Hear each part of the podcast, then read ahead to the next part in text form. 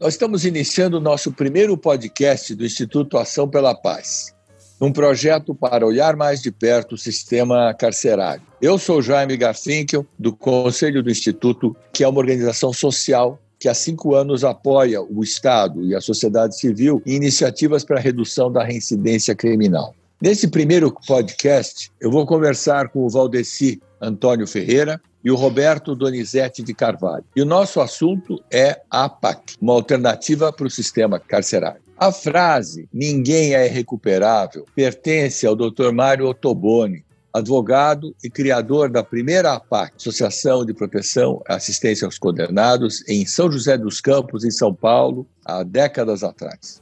Sem policiais penais, sem armas, sem superlotação, tem rígida disciplina local, sendo um deles o escolhido para guardar a chave da porta de entrada e saída da APAC. O custo de uma PAC é um terço do valor gasto do sistema prisional usual. Atualmente, há mais de 50 PACs no Brasil e outras sendo desenvolvidas em outros países. Toda a regulamentação e metodologia das APACs é orientada pela Fraternidade Brasileira de Assistência aos Condenados, a FBAC. Eu conversarei inicialmente com o querido Valdeci Ferreira, que atua desde os 21 anos de idade como voluntário em presídios e dirige a FBAC, sendo um dos principais ativistas pela expansão desse método humano de recuperar pessoas em privação de liberdade no Brasil e no mundo. Muito obrigado, Valdeci, pela tua presença. E gostaria de começar perguntando: há quanto tempo você está envolvido com as APACs e para quem ainda não conhece o que é a APAC, como funciona o método APAC? Eu, de fato, estou envolvido nesse projeto das APACs há 37 anos. Iniciei visitando a cadeia pública de Itaúna e de lá para cá se passaram décadas. Eu diria que é uma vida completamente entregue a essa causa que eu abracei os primeiros três anos foram muito difíceis, sobretudo os primeiros três anos, porque aquele trabalho de visitação na cadeia para levar assistência espiritual, assistência material, não era bem visto.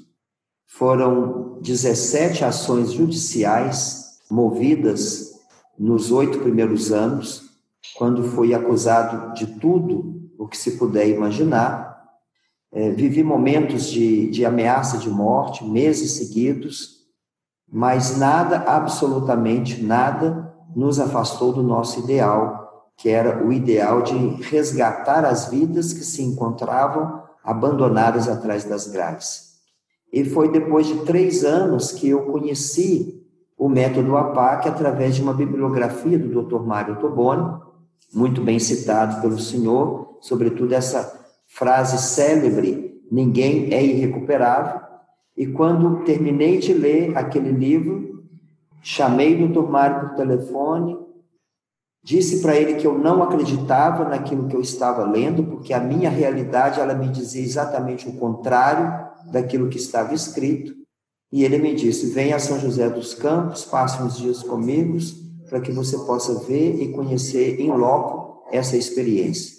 Uma semana depois eu visitei o Dr. Mário, conheci a PAC Mãe de São José dos Campos e voltei de lá convencido de que aqui em Itaúna nós iríamos ter, se não uma experiência igual, pelo menos semelhante àquela que eu havia conhecido. Hoje nós temos 53 APACs que funcionam totalmente sem polícia, totalizando mais ou menos 4 mil recuperandos e recuperandas, em sete estados da federação. A APAC é uma associação jurídica sem fins lucrativos que tem por objetivos recuperar o preso, proteger a sociedade, socorrer as vítimas e promover a justiça restaurativa. E para que a gente possa alcançar esses índices de reincidência tão baixos e, da mesma forma, a redução do custo, nós aplicamos uma terapêutica penal própria, uma metodologia constituída de 12 elementos, que, quando aplicados de modo harmônico, eles vão produzir esses resultados positivos.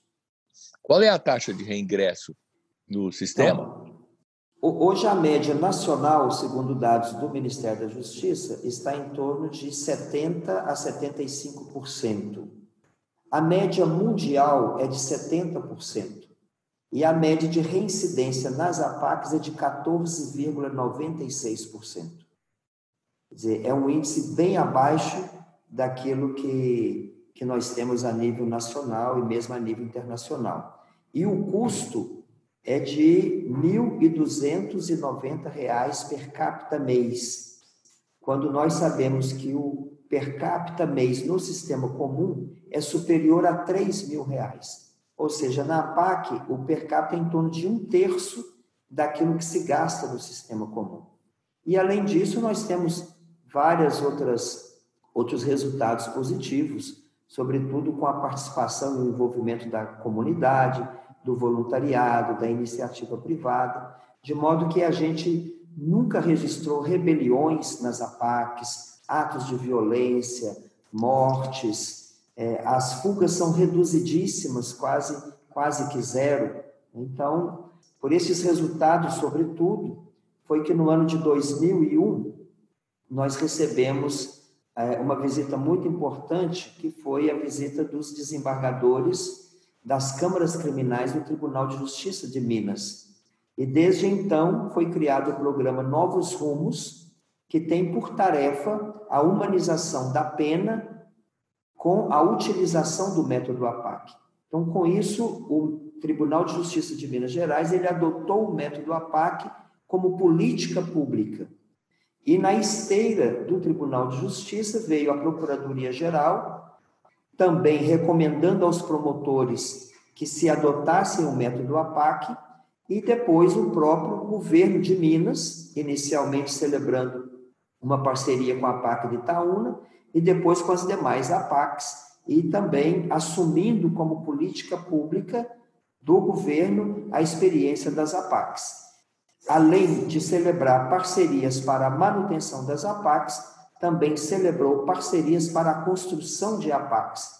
Porque se é mais barato a manutenção de um preso na APAC, de igual modo é também mais barato construir uma APAC do que construir prisões comuns. Já foram construídas mais de 17 em Minas Gerais.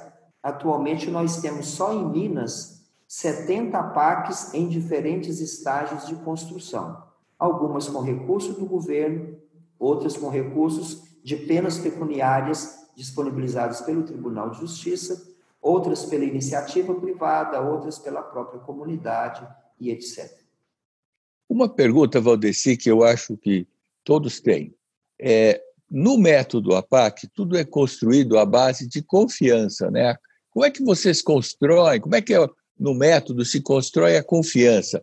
entre os gestores das APACs e os recuperandos. Né? Já que é, eles contribuem com a, a segurança, tendo a chave do local, é, tudo é muito baseado na confiança. Eu acho que é, é uma, é uma dúvida que todos terão ao perguntar como é que funciona o método APAC e como é que se constrói essa confiança.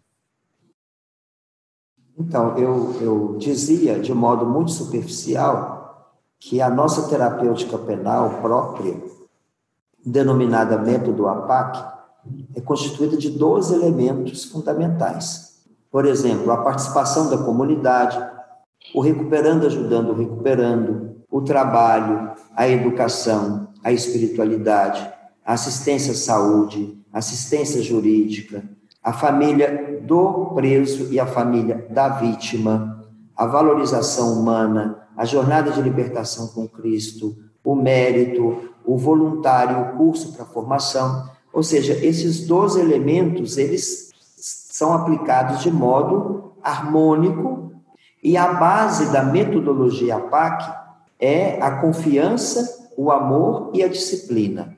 Então, eu diria que toda a nossa metodologia, ela se assenta nesse tripé. Quer dizer, o, o amor que, que nós é, aplicamos, que é o amor gratuito, o amor constante, o amor incondicional. Nós partimos da premissa de que só o amor é capaz de recuperar o, o ser humano, porque só o amor é capaz de curar as feridas da rejeição. E por detrás de todo criminoso, por detrás de todo dependente químico, por detrás de toda pessoa que feriu a sociedade, nós vamos encontrar sempre uma lacuna, um vazio, a ausência de amar e de ser amado. Então, quando as pessoas elas não vivem essa experiência de amar e ser amado, e aqui está a essência, é, aqui está a, a, nossa, a nossa maior necessidade, essa pessoa vai ficar clamando no berço ao túmulo por amor.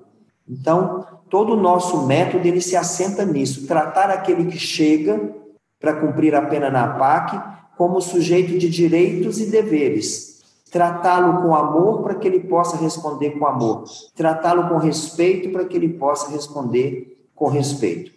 E, ao mesmo tempo, a confiança.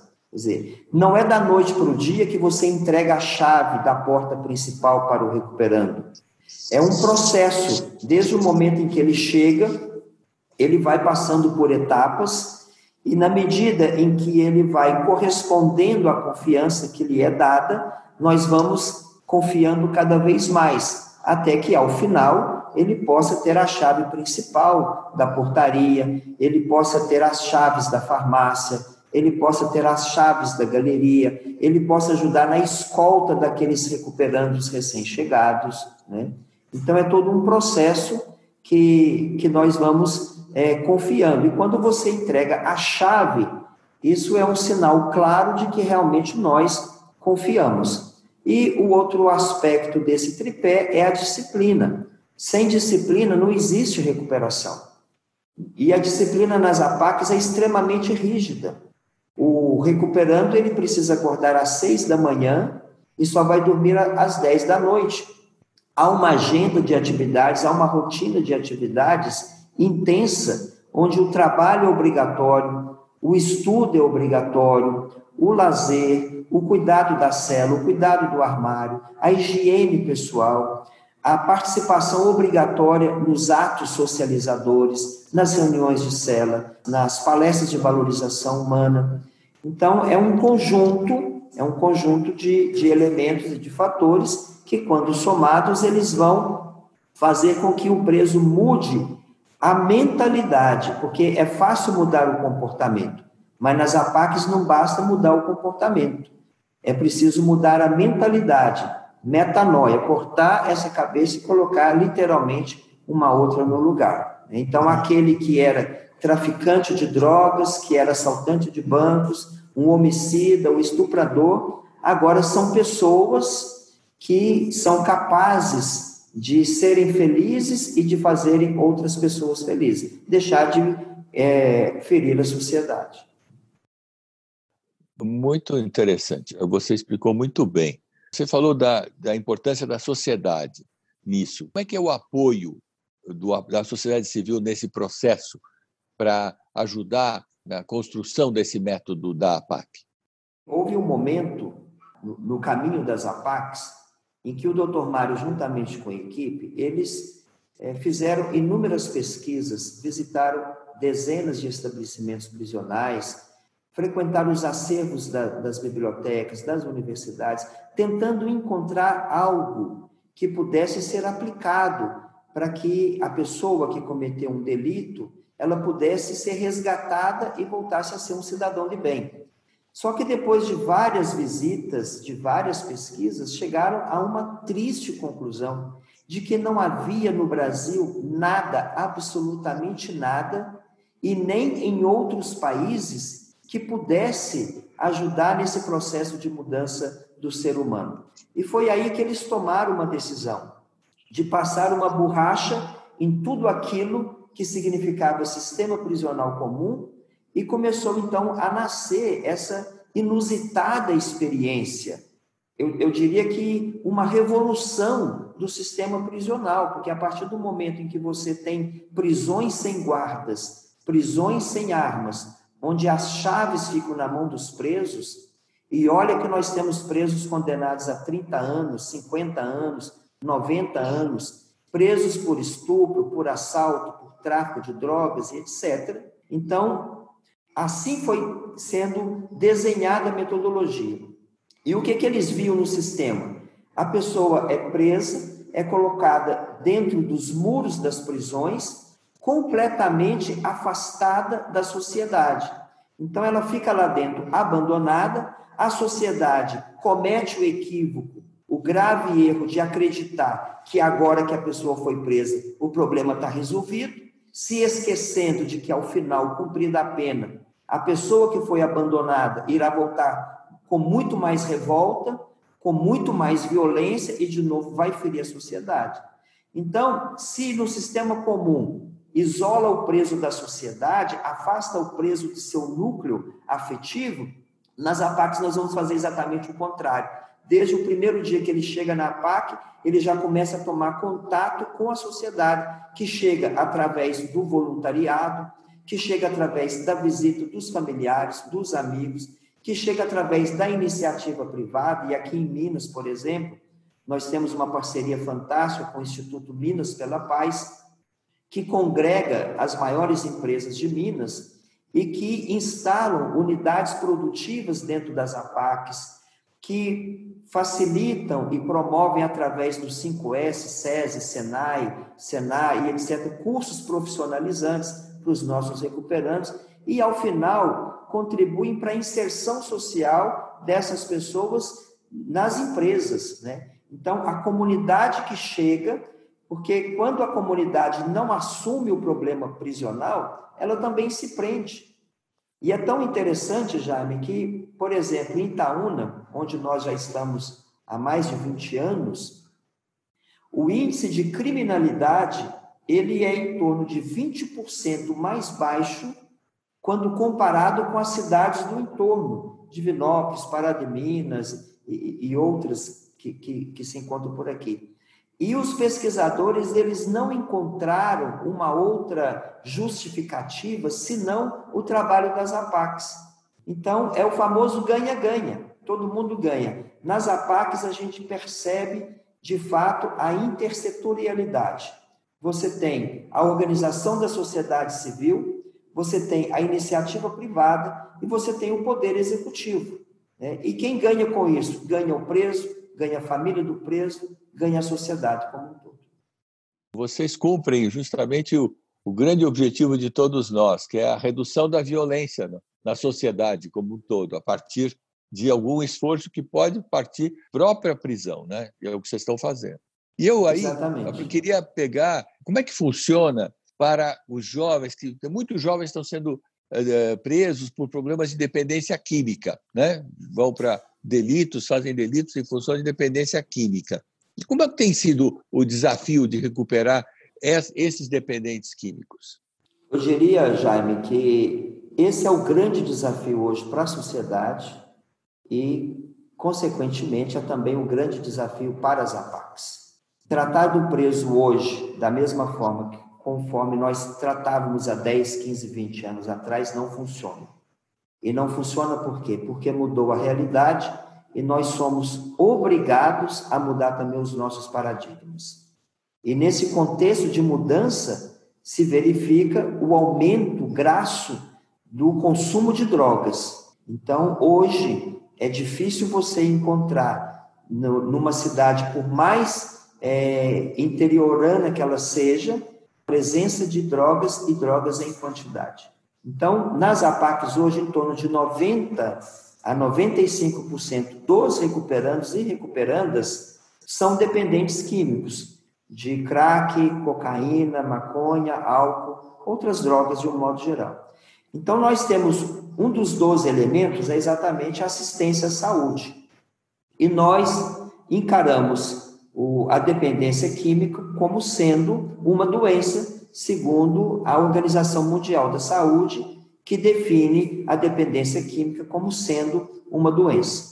É, então, é dentro desse aspecto que nós vamos fazer todo um trabalho, e aqui precisa de ser um trabalho em rede, com, a, com todas as estruturas da saúde pública, né? com os grupos de autoajuda, com a A, com o NA, para, com as comunidades terapêuticas de um modo geral, porque se você não fizer isso, é, essa pessoa ela vai sair da APAC, embora é, com a mente já completamente mudada, mas ela continua frágil, porque essa dependência química, psicológica, ela vai levar para o resto da vida. A qualquer momento da vida, de repente já está trabalhando, já está vivendo bem, mas de repente a esposa o trai, ou a morte do pai ou da mãe, ou, ou de um filho, e a pessoa acaba caindo de novo.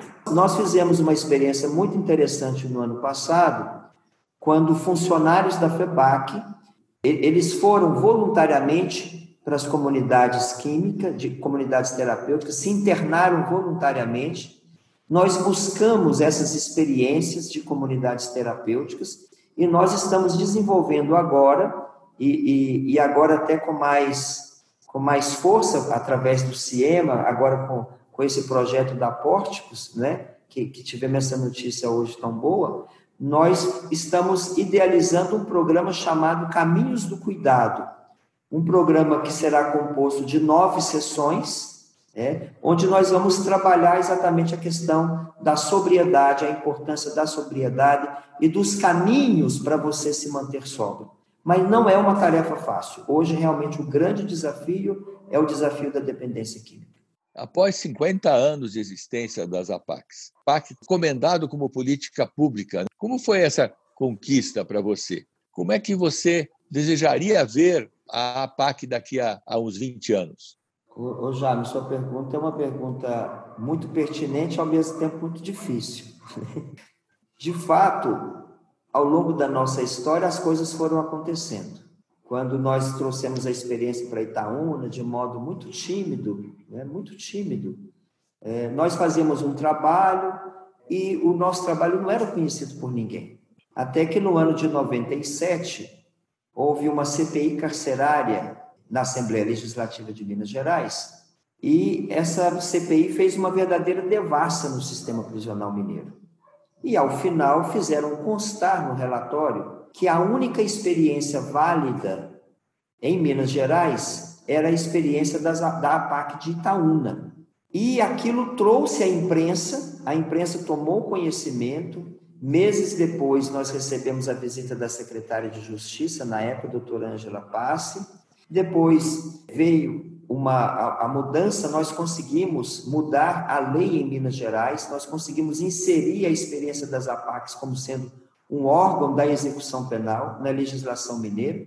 Veio o tribunal, veio a procuradoria, veio a Fiat, veio o Instituto Minas pela Paz, veio a Fundação AS, quer dizer, foi criando-se uma rede. Então, eu particularmente eu pensava que a nossa missão era de ajudar tão somente os presos de Itaúna, mas na medida em que foi criando essa rede, na medida em que visitantes chegavam de todos os lugares do Brasil e de outros países, é, pesquisadores e etc., a gente foi abrindo o coração, né? a gente foi abrindo o coração, é, fizemos dezenas de seminários de capacitação de voluntários, dezenas de audiências públicas, foram publicados vários livros, sempre com esse objetivo de consolidar as APACs existentes e de multiplicar as APACs. A ponto de termos hoje já 53 APACs. Na próxima semana, inicia o funcionamento de mais quatro APACs, que já estão prontas, inclusive já foram inauguradas. O dinheiro agora já está caindo na conta para a contratação das pessoas, etc. Temos 84 APACs em diferentes estágios de construção. Estamos em 12 países aplicando parcialmente a metodologia. E eu poderia te dizer que o, o ideal, a nossa utopia, pelo menos a minha, é um mundo sem prisões, um mundo sem pessoas atrás das grades. Esse é o ideal, essa é a utopia, esse é o nosso sonho, onde todos os homens e todas as mulheres sejam livres. Porém, enquanto este sonho não acontece, essa utopia não se realiza, pelo menos que as prisões sejam humanas, que as pessoas que ali cumprem pena sejam tratadas como é, pessoas humanas, como pessoas que têm direitos e deveres.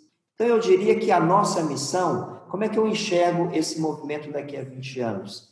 Só Deus sabe, né? A, a continuar como estamos, Agora estamos celebrando, por exemplo, pela primeira vez em 50, quase 50 anos, uma parceria com o DEPEN Nacional. Né? No, na, na, na próxima semana, provavelmente, já será feito o chamamento público para cinco estados, onde nós vamos ter projetos pilotos de construção de APACs com recursos do DEPEN Nacional. Quer dizer, isso é algo inusitado, é revolucionário, e se der certo, com certeza nós vamos conseguir multiplicar é, numa escala bem maior as APACs no Brasil inteiro. Então, a nossa missão é abrir as portas das prisões do mundo inteiro, e eu estou convencido que, enquanto uma pessoa estiver sofrendo atrás das grades, sendo humilhada atrás das grades, isso é da minha responsabilidade, é da nossa responsabilidade como cidadãos que somos. Então, e sabe que nós estamos nesse esforço grande para retomar a PAC para o estado de São Paulo, e seria ótimo se fosse por São José dos Campos, onde nasceu toda essa experiência. Né? As pessoas nos perguntam o tempo todo, né? por que, que não tem em São Paulo, por que, que não tem em São Paulo? E nós, né, o, o governador visitou a PAC de Santa Luzia no ano passado, e na sequência o, o secretário de administração prisional visitou a PAC de Itaúna, ficou um dia inteiro conosco, e a gente tem essa esperança, né? A equipe de São José dos Campos continua se reunindo há anos, né? Nessa expectativa, quem sabe? É, esse era o grande sonho do Tomário, lamentavelmente ele morreu sem é, que a PAC tivesse voltado para São José dos Campos. Mas a gente continua acreditando nisso. Nesse tempo de pandemia, porque nós já enfrentamos muitos problemas em quase 50 anos de APAC, mas nunca tínhamos enfrentado algo tão, tão complicado. Certamente que a pandemia ela é, mexeu com a vida de todas as pessoas e mexeu também com a vida das APACs. Quando nós tivemos que assinar uma portaria suspendendo a visita dos familiares aos domingos, isso foi muito difícil, porque a gente sabe o quanto a família é sagrada. Nós temos APACs que estão há mais de seis meses sem que os pais possam encontrar os filhos, sem que as mães, aquelas que cumprem pena nas APACs femininas, seis meses sem ver os filhos. Então, isso mexeu com toda a nossa estrutura, porque a família é um dos 12 elementos, é sagrado. Trabalhamos concomitantemente o preso e a família do preso. Então, a gente teve que se reinventar nesses tempos de pandemia. E um dos caminhos foi com a produção de máscaras. Começou de modo muito caseiro, com doação de insumos é, através das igrejas, secretaria de saúde, é, clubes de serviço, Rotary, etc. E a coisa acabou ganhando uma dimensão grande e com recursos da União Europeia, da Conferência Episcopal Italiana, do Banco Itaú, Gerdau, é, Anglo Gold e outras empresas, nós, há 10 dias atrás, batemos a meta de um milhão de máscaras produzidas dentro das APACs e distribuídas gratuitamente para asilos, sistema comum, e, quer dizer, algo assim fantástico. Você uma vez terminou um evento falando a seguinte frase: Vamos transformar o mundo através das prisões. Eu pediria que você encerrasse sua participação falando sobre essa convicção.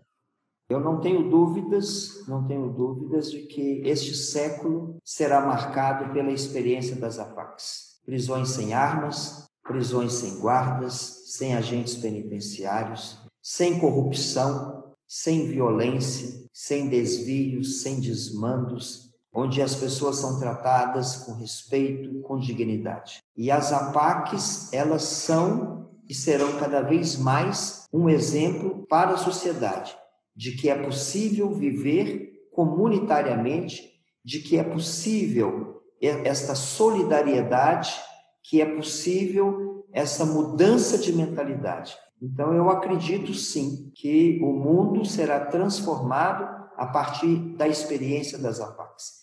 Pode ser que a princípio a gente está fazendo algo muito grande, mas não, é algo muito simples, muito singelo. Mas nós temos dentro das APACs aqueles homens que feriram a sociedade, que cometeram crimes graves, crimes hediondos, muitas vezes com requintes de crueldade, mas que, pela graça de Deus e a partir de uma proposta metodológica, estas pessoas são devolvidas para a sociedade como bons pais de família, como bons filhos, como pessoas de bem e que podem contribuir para o crescimento da sociedade. Odessi, eu espero que muita gente tenha ouvido essa tua fala. Foi muito interessante e realmente ela é transformadora em termos de ser humano. Então, concordo contigo e a gente tem que lutar por essa utopia e meus totais parabéns. Agora, quero conversar com Roberto Donizete de Carvalho, que é egresso e que hoje trabalha na FBAC.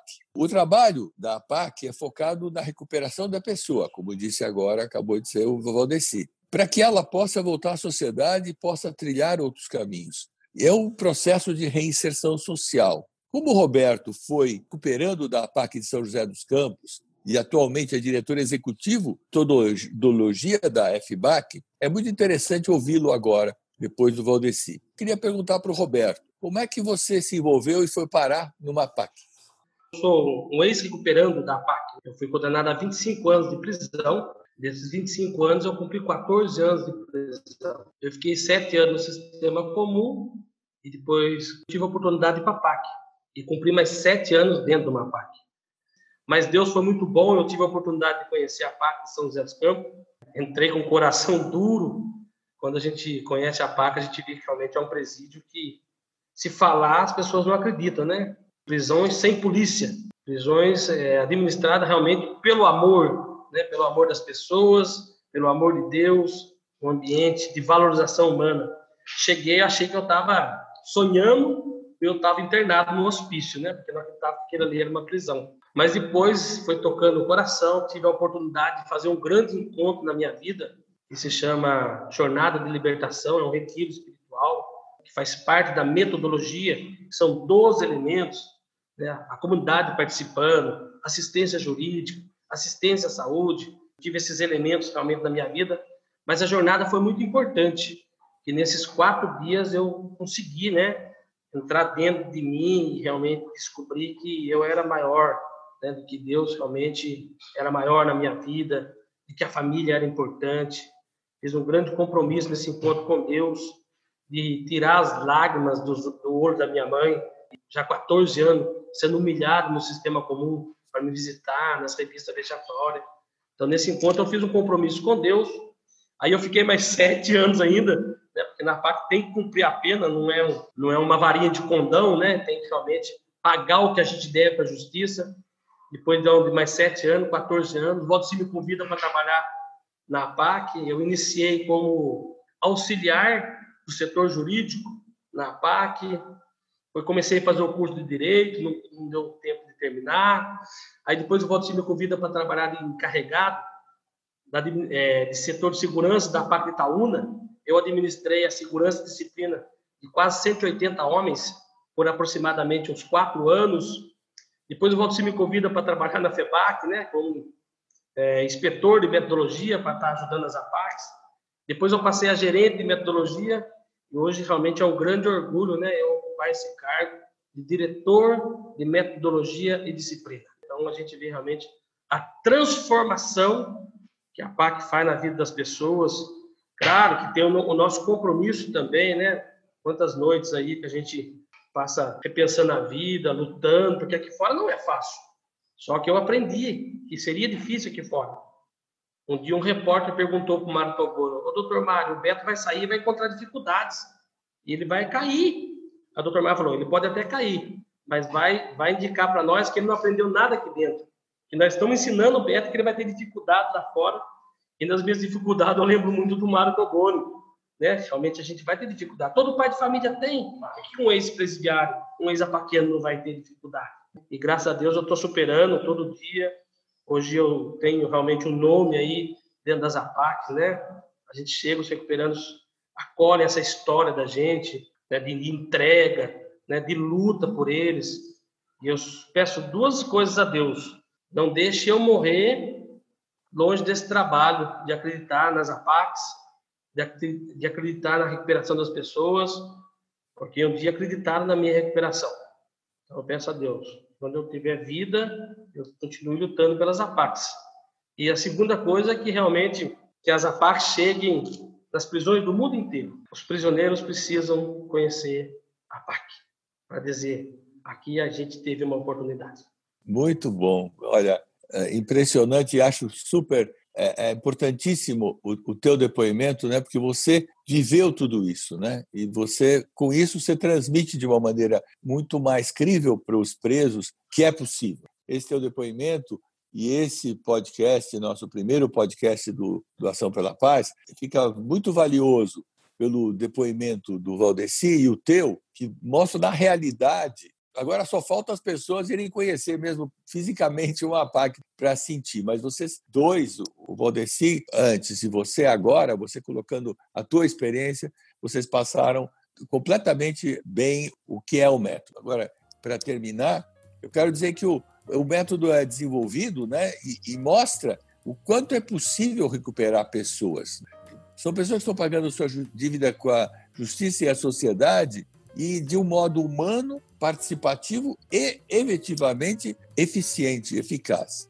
Como disse o, o doutor Mário Toboni, todo homem é maior que seu erro. E a PAC provoca esse reconhecimento humano por quem passa por lá é sobre o despertar da consciência para um futuro digno, sobre a compreensão do que temos numa sociedade mais justa, com menos criminalidade, são necessárias a decisão dos recuperandos e a participação efetiva da sociedade, que antes e durante e depois a sociedade é o que nós estamos tentando fazer hoje, explicar para as pessoas que a sociedade tem uma grande participação. É importante que a sociedade saiba o que está acontecendo e que ela tenha uma participação ativa para a recuperação das pessoas que praticaram uh, delitos.